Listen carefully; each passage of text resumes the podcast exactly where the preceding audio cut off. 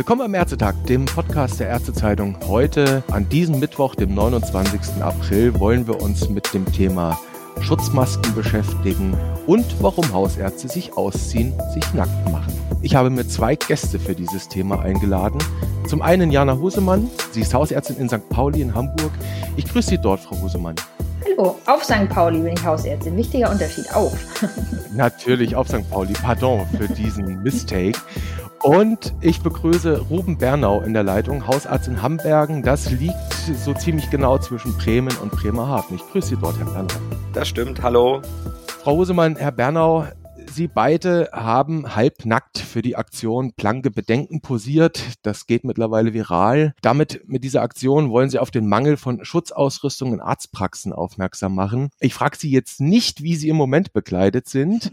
Äh, was mich aber interessiert, ganz grundsätzlich, warum nackt? Also wenn ich äh, starten darf, ich bin jetzt angezogen, aber da beim Foto war ich ganz nackig, bis auf, was hatte ich da an, diese, mein Stethoskop und ich glaube die, die Blutdruckmanschette.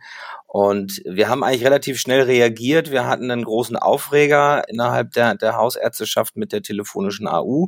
Und dann kam der Kollege um die Ecke mit einem Zeitungsausschnitt vor dem Alain aus äh, Hausarztkollege aus Frankreich, der eben so ein Foto schon platziert hatte in der französischen Presse.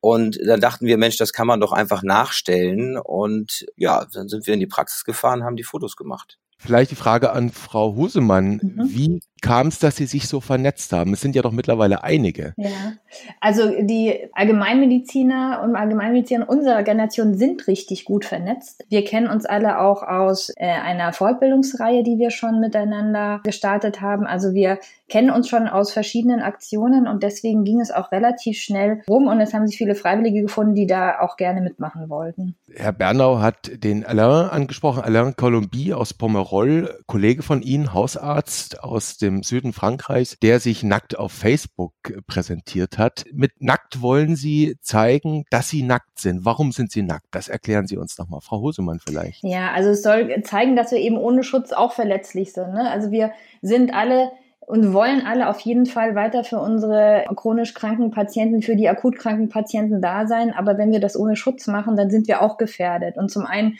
sind wir eben auch gefährdet, selbst zu erkranken. Und es sind ja auch schon weltweit auch ja, Mitarbeiter im Gesundheitswesen an Covid verstorben. Aber auch vor allem, wenn wir erkranken, fallen wir aus. Und dann fallen wir auch aus in der Versorgung unserer Patienten und Patientinnen, die uns auf jeden Fall ja auch weiter brauchen. Also wenn man sich so den Prozentsatz in der Praxis anguckt, Erkrankte an Covid oder eben Testungen auf äh, Corona oder SARS-CoV-2 und die anderen Patienten machen die natürlich weiterhin den größten Teil aus und die müssen weiter versorgt werden. Und wenn wir ausfallen, wer macht das dann? Der Erfolg Ihrer Aktion, der scheint Ihnen ja recht zu geben, wenn man das genau beobachtet. Wenn ich das recht in Erinnerung habe, ging das Anfang vergangener Woche los, dass Sie Ihre Aktion quasi online gestellt haben. Das vor vergangene Wochenende, glaube ich. Und mittlerweile werden Sie in allen möglichen internationalen Medien zitiert, sind also quasi viral. Waren Sie beide überrascht davon, dass das so hoch geht? Absolut. Also damit hätten wir, haben wir so nicht gerechnet. Ich dachte schon, dass wir Aufmerksamkeit erregen und dass auch ein paar Kollegen mitmachen. Mittlerweile ist ja auch schon die erste MFA auf blanke Bedenken mit vorhanden per Foto.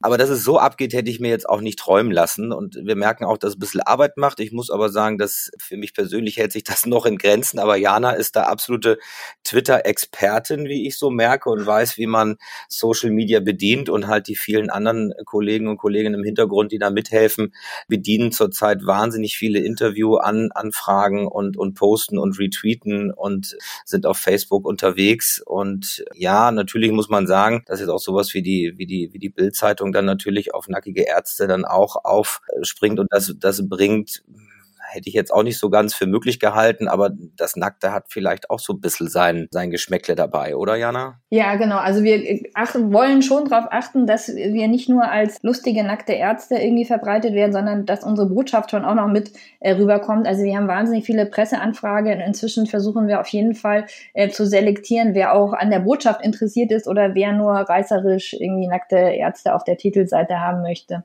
Frau Hosemann, Sie sind also die Twitter-Expertin von Planke Bedenken Hat Herr Spahn schon reagiert über Twitter? Leider nicht. Also wir haben ihn auch schon mal getaggt, aber er hat noch nicht reagiert. Nein. Wobei jetzt ähm, haben wir ja gerade erfahren, dass die telefonische AU wieder für 14 Tage verlängert wurde. Also vielleicht liest er doch im Hintergrund mit, aber er gibt sich keine Blöße, dass er sich auch nackte Ärzte anguckt. Wer weiß. Da hat vielleicht dann eher Josef Hecken vom gemeinsamen Bundesausschuss mitgelesen. Zur Tele-AU kommen wir gleich nochmal. Ich will nochmal bei dem Thema Schutzausrüstung bleiben. Also ganz besonders ähm, Mund-Nasenschutz, Schutzmasken FFP2 und 3 etc., Handschuhe, Kittel nicht zu vergessen. Schauen wir mal in Ihre beiden Arztpraxen hinein. Wie sind Sie beide denn ausgerüstet? Vielleicht Frau Husemann. Ja, also ähm, Anfang März, also als wir aus dem Urlaub zurückkamen, in Hamburg gibt's ja diese berüchtigten äh, Skiferien, weswegen wieder auch viele äh, Infizierte Mitte März haben. Also als ich da wieder in der Praxis war, da ähm, waren wir quasi gar nicht ausgestattet. Also wir hatten, ich glaube, noch zwei Kittel und zwei Schutzmasken, also zwei FFP-Masken über, die wir halt immer vorhalten, so, aber wir waren auf keinen Fall auf eine Pandemie eingerichtet und mussten dann in äh, nächtlicher, stundenlanger Recherche im Dachdeckerbedarf noch FFP FFP2-Masken besorgen und ich habe noch in einem anderen Online-Shop noch Schutzkittel gefunden zu einem überteuerten Preis und der Shop war dann auch eine Stunde, nachdem ich dort bestellt habe, ausverkauft. Also es hat uns schon einiges abverlangt und auch einiges an Kreativität, dass wir uns dann einigermaßen geschützt gefühlt haben. Also wir haben auch ein Patient netterweise hat uns die Plexiglasscheiben am Tresen angebracht. Also so nach und nach haben wir uns dann die Sachen so zusammengesammelt. Also hohe Improvisationskunst gefragt. Herr Bernau, war es bei Ihnen auch so? Also ich habe mich ja fast gefühlt wie so wie so Prepper oder so. Also dass man wirklich gucken muss, wie wie kriegt man die Sachen her. Wir hatten auch eine Handvoll noch so aus Schweinegrippenzeiten liegen. Ganz ehrlich muss ich sagen, ich hatte noch so ein paar FFP2-Masken, die hatte ich damals dann mit in meine Werkstatt zu Hause genommen. Dachte ich, wenn ich irgendwas abschleife, kannst die Dinger ja aufsetzen. Die habe ich dann wieder mit in die Praxis genommen. Wir waren aber natürlich null vorbereitet und wir haben dann genauso geguckt, wie es läuft. Ich habe aus dem, aus dem Motorsägenbedarf so ein, diese Face Shields äh, gekauft, die wir, die wir benutzt haben. Wir haben auch so eine, so eine, so einen Sabberschutz aufgebaut am Tresen. Da hat mir der Kollege Kollege, der Zimmermann ist, äh, Kumpel geholfen, hat das aufgebaut. Das konnte ich damals noch im Baumarkt kaufen. Damals durfte ich noch im Baumarkt. Also wir haben in Nacht und Nebel auch alles hochgezogen und haben auch schnell gemerkt, okay, ich krieg nichts mehr, ist alles weg. Und ich habe dann meine Patienten akquiriert und habe die angesprochen und gesagt, Mensch, wie wär's denn, wenn ihr mir von dem, was ihr gehamstert habt, nicht die Hälfte abgebt. Und da kam eine ganze Menge zusammen von Handschuhen, äh, Mundschutzen und Desinfektionsmittel und Wischdesinfektion und ohne Ende. Also ich habe abends klapperte dann immer hier der, der Briefkastenschlitz, wo mir jemand wieder drei FFP3-Masken reingeschmissen hatte. Das war wundervoll.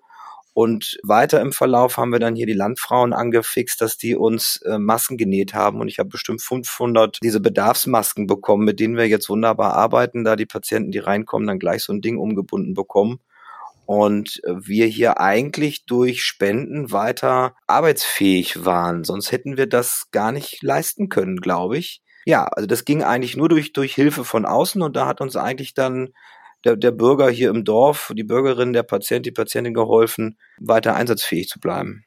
Mhm. Also es sind letztlich am Ende auch so, ich nenne es mal Graswurzelaktionen, die einem da helfen und die Improvisationskunst vor Ort. Und hat ja tatsächlich dann auch Politik, auch die Selbstverwaltung relativ rasch erkennen können, erkennen müssen, dass hier ein eklatantes Problem auf uns zukommen kann, wenn eben diese Schutzausrüstung fehlt. Schutzausrüstung wurde angefangen zentral zu beschaffen, wird jetzt an die KVen verteilt, von den KVen dann an Sie, an die Arztpraxen verteilt. Nun kommt die Nachricht, ich glaube gestern kam sie von der KV in Baden-Württemberg, dass dort offenbar Fake-Masken im Umlauf sind, also Masken, die in der Tat sogar gesundheitsgefährdend sein sollen. Haben Sie beide die auch schon überprüft bei sich in der Praxis, Frau Hosemann? Also ich bin bisher immer davon ausgegangen, dass da eine Qualitätsprüfung stattfindet. Das sagt uns die KV auch immer und deswegen dauert auch die Verteilung und die äh, Prüfung der Angebote auch so lange. Also da habe ich mich bisher drauf verlassen, aber vielleicht muss ich mir die dann doch nochmal genauer angucken. Mhm. Und Herr Bernau, wie ist es bei Ihnen? Haben Sie Fake-Masken in der Praxis? Also ich bin mir noch nicht ganz sicher. Wir haben Anfang, also vor Wochen, äh, vor 14 Tagen durften wir bestellen für jeden bestätigten Covid-19-Fall durften wir zwei Ausrüstungssets bestellen. Die haben wir auch bekommen. Das ist natürlich letztendlich nur ein Tropfen auf den heißen Stein. Aber ich habe jetzt am Wochenende wirklich zwei Kartons mit ganz vielen Masken und so weiter bekommen. Aber ich muss noch mal gucken mit der Liste von der KV Bavü, ob da also dieses Kürzel KN5 95 steht da auch drauf, aber ähm, ich werde das gleich nochmal genau checken und bin da auch schon in Kontakt mit unserer KV, dass wir da bitte, bitte keine Fake-Masken kriegen. Ähm, das ist eine Katastrophe, aber ich verstehe das auch, weil woher soll die KV oder letztendlich die öffentliche Hand denn Masken hernehmen, wenn wir es nicht selber produzieren? Wenn nichts da ist, kann man auch nichts kaufen, nichts versorgen. Das hätte man vielleicht eben dann doch auch früher machen müssen. Schauen wir mal in die Zukunft. Sie hatten eben schon mit Blick auf die Vergangenheit angesprochen, ja, wir hatten die Schweinegrippe, vielleicht nicht so eine gravierende Situation wie jetzt. Jetzt haben wir eine Pandemie und es liegt auf der Hand, dass sowas immer wieder auftreten kann. Wenn Sie beide jetzt für sich mal versuchen, schon eine Art Lessons Learned zu machen mit Blick auf die Selbstverwaltung, auch auf die Gesundheitspolitik, was erwarten Sie denn als Hausärzte, als Vertragsärzte in Zukunft, wie das Thema Schutzausrüstung geregelt sein soll? Ich meine, immerhin hören ja auch Berufspolitiker zu. Also es müsste schon eine zentrale Stelle geben, wo es einfach immer eine Menge an Schutzausrüstung ähm, vorgehalten wird, die dann im Fall verteilt werden kann. Und es muss einfach auch früh reagiert werden. Also wir haben jetzt ja über die Medien mitbekommen, ne, dass das schon so ein bisschen abzusehen war. Und dann muss man halt vielleicht eben früher gucken, dass man nicht mehr weiter exportiert, sondern dann auch wirklich Schutzausrüstung in ausreichendem Maße hier vorhält. Und was anderes, was auch noch ganz wichtig ist, dass wir Hausärztinnen und Hausärzte einfach bei der Planung mitbedacht werden werden müssen. Also wir sind, werden immer so ein bisschen stiefmütterlich, ja, die gibt's ja dann auch noch. Wobei ähm, im Ärzteblatt gab es einen Artikel, ich glaube vor zwei Wochen ungefähr, in dem ähm, wurde aufgezeigt, dass sechs von sieben Covid-Patienten in der, also ambulant betreut werden und eben nicht im Krankenhaus. Und Herr Spahn hat uns ja so schön als Schutzwahl bezeichnet. Der ist ja auch ganz wichtig, dass eben nicht jeder ins Krankenhaus geht, sondern dass wirklich dort nur die schweren Fälle auf, äh, aufschlagen und wir eben gucken, dass wir eben was geht, eben ambulant weiter behandeln, damit dort die Kapazitäten nicht überstrapaziert werden. Und deswegen ist es so unbegreiflich, dass wir dann, ach ja, die gibt's auch noch, ja, da müssen wir uns auch noch drum kümmern. Also, und damit meine ich auch nicht nur wir Hausärztinnen und Hausärzte, sondern natürlich auch die ambulanten Pflegedienste und die Pflegenden in den Seniorenheimen. Also alles, was eben die Physiotherapeuten, Ergotherapeuten, alles, was eben zur ambulanten, äh, zum ambulanten Gesundheitswesen dazu gehört. Also auf der einen Seite bräuchte es eine zentrale Stelle, das kann ja dann auch über das KV-System beispielsweise ja. laufen, die Schutzausrüstung bereitstellt und verteilt und für die Planungen müssten eben Pflegeeinrichtungen, aber eben auch Hausärzte im Vorfeld mit einbezogen genau. werden. Mhm. Also um, unbedingt. Ich möchte es noch mal ein bisschen expliziter ausdrücken. Also was haben wir denn hier getan? Wir haben aus dem Mangel an Schutzausrüstung haben wir gesagt, wie, wie testen wir, wie halten wir unsere Praxen Corona-frei? Wie bleiben wir einsatzfähig? Okay, mit wenig Mitteln. Wir machen jetzt eine, ein Abstrichzentrum auf in der nächsten großen Stadt hier in der Kreisstadt und da sehen wir zu, dass dort eben dann ein Arzt steht, der abstreicht und wir nur einmal am Tag eine Schutzausrüstung verbrauchen und nicht jede Praxis für sich selber nicht vorhanden vorhandene Schutzausrüstung eben dann verbraten muss. Das haben wir gemacht, das haben wir gelöst. Dadurch sind wir, ist es glaube ich auch zustande gekommen, dass wir die Krankenhäuser eben auch freigehalten haben von diesen ganzen Infektionen, die vielleicht gar keine stationäre Behandlung bedurft haben. Und wir haben das hingekriegt, dass wir das alles ambulant und im häuslichen Bereich halten können, so dass ich denke, ob jetzt irgendwo eine zentrale Stelle oder Container stehen oder wer mir auch immer was bringt, aber bei diesen Planungen muss doch letztendlich ein Hausarzt, eine Hausärztin dabei sitzen, die sagen, wir sind die erste Anlaufstelle für die Patienten. Die Leute kommen als erstes zum Hausarzt und wir müssen doch mitreden und sagen, wie wir dann diese Situation lösen können. Wo dann das Material liegt und wer mir das vorbeibringt, ist mir eigentlich herzlich egal. Aber ich möchte gefragt werden und möchte gerne Teil der Lösung sein und nicht nur am Ende ähm, nach Wochen dann mal ein Paket mit 200 Masken bekommen. Ganz klarer Appell in dieser Sache. Einbinden im Vorfeld in die Planungen und wer es dann verteilt, ist egal, aber es muss tatsächlich da auch einen zentralen Mechanismus geben. Das bringt uns glaube ich, noch zu, zu einer anderen Thematik, die da unterschätzt werden könnte, nämlich das Thema Sprechstundenbedarf. Ist die Situation so, wie sie jetzt ist, tragend oder sagen Sie nicht eigentlich, nee, also das kann man nicht von uns Vertragsärzten verlangen, dass wir das jetzt zahlen sollen? Ich sage mal, in unserem Qualitätsmanagement steht drin, dass wir eine, eine gewisse äh, Anzahl an solcher Schutzausrüstung vorhalten müssen. Das ist auch völlig in Ordnung und klar, nach Schweinegrippe und so weiter wissen wir, es macht schon mal Sinn, auch so ein, so Kittel da zu haben und auch einen Mundschutz da zu haben. Aber natürlich spricht das nicht die Pandemiesituation weiter. Und wir wissen alle, dass viele Kollegen oder auch natürlich der normale Bürger eben auch einmal für 50 Cent eine Maske kaufen konnte früher, aber eben jetzt locker auch für 50 Euro eine Maske kaufen konnte. Und das kann man uns doch nicht aufhalsen, dass ich jetzt sage, ich kaufe woher auch immer mir jetzt zu horrenden Preisen vielleicht sogar noch Fake-Masken. Und das geht letztendlich alles aus, aus meiner Tasche raus, damit halt eben diese Pandemiesituation irgendwie ich dann selber auch heile überstehe. Das kann es ja nicht sein. Ob man das jetzt im Sprechstundenbedarf regelt, ja, wäre vielleicht das Schlauste. Aber auch da muss man aufpassen, wie viel soll ich mir denn hinlegen? Muss ich jetzt mir einen Keller buddeln, um da dann Massen an solchen Schutzausrüstung zu hinterlegen? Das ist es ja auch nicht. Ich will ja nicht in, zum Prepper werden. Ich will auch nicht in Angst leben, ähm, dass übermorgen die nächste Pandemie kommt. Aber wir sind ja alle auch sicher, das wird sicherlich nicht das letzte Mal bleiben, wo, wo ein Coronavirus durch das Land zieht. Also müssen wir uns irgendwie vorbereiten. Aber ich wäre auch nicht dafür, dass ich mir jetzt hier den Dachboden vollstopfe mit Sprechstundenbedarf, Bedarfs FFP3-Masken. Also statt Prepper und Keller bauen oder zusätzlichen Keller anbauen, dann lieber doch wieder für solche Fälle die zentrale Bevorratung und das zentrale Verteilen. Ne? Auf jeden Fall. Und es ist wirklich ein Wahnsinn, was da gerade für Mondpreise ähm, aufgestellt werden. Und es kann ja nicht sein, dass es irgendwie an der eigentlichen äh, eigenen wirtschaftlichen Möglichkeit hängt, ob man sich jetzt da ähm, eindecken kann oder nicht. In Hamburg gibt es das Gerücht, dass eventuell die Kassen das doch übernehmen. Wir ähm, sammeln jedenfalls fleißig unsere Bons, aber das glaube ich erst, wenn es wirklich eingetreten ist. Kommen wir vielleicht zum Ende noch auf einen anderen Schutzaspekt. Ein Schutz kann auch sein, einfach Kontakt zu vermeiden. Das haben wir in den letzten Wochen erlebt. Das war das große Thema Social Distancing, Kontaktsperren, Ausgehverbote etc. Das heißt, Praxismitarbeiter, Vertragsärzte schützen kann man auch, indem man den Kontakt zu Patienten reduziert. Und wir hatten jetzt in der Covid-19-Zeit in den letzten Wochen die Möglichkeit der telefonischen Krankschreibung. Anfangs für dann tatsächlich bis zu zwei Wochen. Das wurde just heute wieder verlängert. Heute Mittag kam vom gemeinsamen Bundesausschuss die Meldung, dass es jetzt noch bis zum, ich glaube, zum 18. gilt, also nochmal zwei Wochen verlängert. Ist das nicht eigentlich eine Lösung, die es dauerhaft braucht, die also gar nicht nur eine Covid-19-Maßnahme sein darf, dieses Thema Telefon-AU? Machen wir mal einen Stadt-Land-Vergleich. Erst die Großstadt, Frau Hosemann. Das das wäre super. Also kann ich mir gut vorstellen. Also erstmal sind die zwei Wochen wieder lächerlich. Was soll denn in zwei Wochen anders sein? Also die Pandemie ist ja in zwei Wochen nicht vorbei. Warum kann jetzt nicht einmal ein Entschluss gefasst werden, dass das jetzt einfach bis in den Herbst geht? Das verstehe ich ehrlich ja. gesagt nicht. Und dann natürlich auch außerhalb von Pandemiezeiten macht das auf jeden Fall Sinn. Also es ist, es gibt skandinavische Länder, da dürfen Arbeitnehmer bis zu sieben Tage ganz ohne AU zu Hause bleiben. Da gibt es auch keine höheren Krankenstände als bei uns. Ich weiß gar nicht, was das immer für eine Angst ist, dass dann plötzlich alle irgendwie irgendwie blau machen würden. Die Erfahrung aus der Praxis ist eher, dass die Leute noch krank zur Arbeit gehen. Und genau das wollen wir ja auch gerade eben verhindern. Also die sollen zu Hause bleiben. Und dann reicht auf jeden Fall die telefonische kurze Abklärung dafür.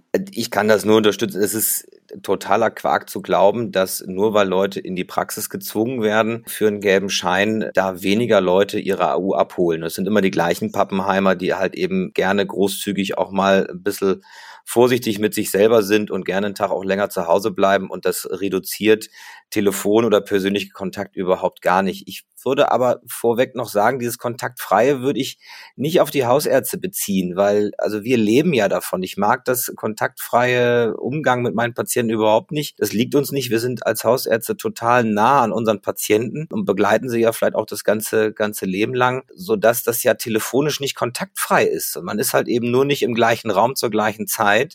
Aber wir haben ja die Möglichkeit, ähm, dadurch, dass wir unsere Patienten ja sehr gut kennen, schon relativ schnell zu entscheiden, muss ich den Patienten eben vielleicht hier nochmal in die Praxis holen, in meine Infektsprechstunde und ihn mir näher angucken. Habe ich vielleicht doch eine Lungenentzündung und muss ich ihn abhorchen? Oder geht's erstmal auch telefonisch und ich sage, pass auf, wir reden in drei Tagen nochmal, du rufst mich an, wie es dir geht, wenn es dir schlechter geht und ich befreie dich erstmal von der Arbeit und du bleibst bitte mit deinem vielleicht Corona, vielleicht aber eben nur normalen Erkältungsvirus erstmal zu Hause, setzt dich nicht in den Bus, fährst hierher, steckst Leute an, setzt nicht in meiner, in meinem Wartezimmer, steckst die Leute an, steckst meine MFA nicht an, steckst mich nicht an. Also diese in die Praxiszwingerei wegen einem Scheck und die, die AU ist letztendlich ja nichts mehr als eine, eine, eine, ein Scheck, ein Gehalt, was weitergezahlt wird. Da sehe ich wenig medizinisches dran und ich denke, der GBA würde sehr gut dran tun, uns jetzt nicht alle 14 Tage zu quälen, ob es denn weiter verlängert wird, sondern dass es einfach bis zum Ende der Pandemie oder bis zum Herbst auf jeden Fall ausgesetzt wird. Ich selber würde mir wünschen,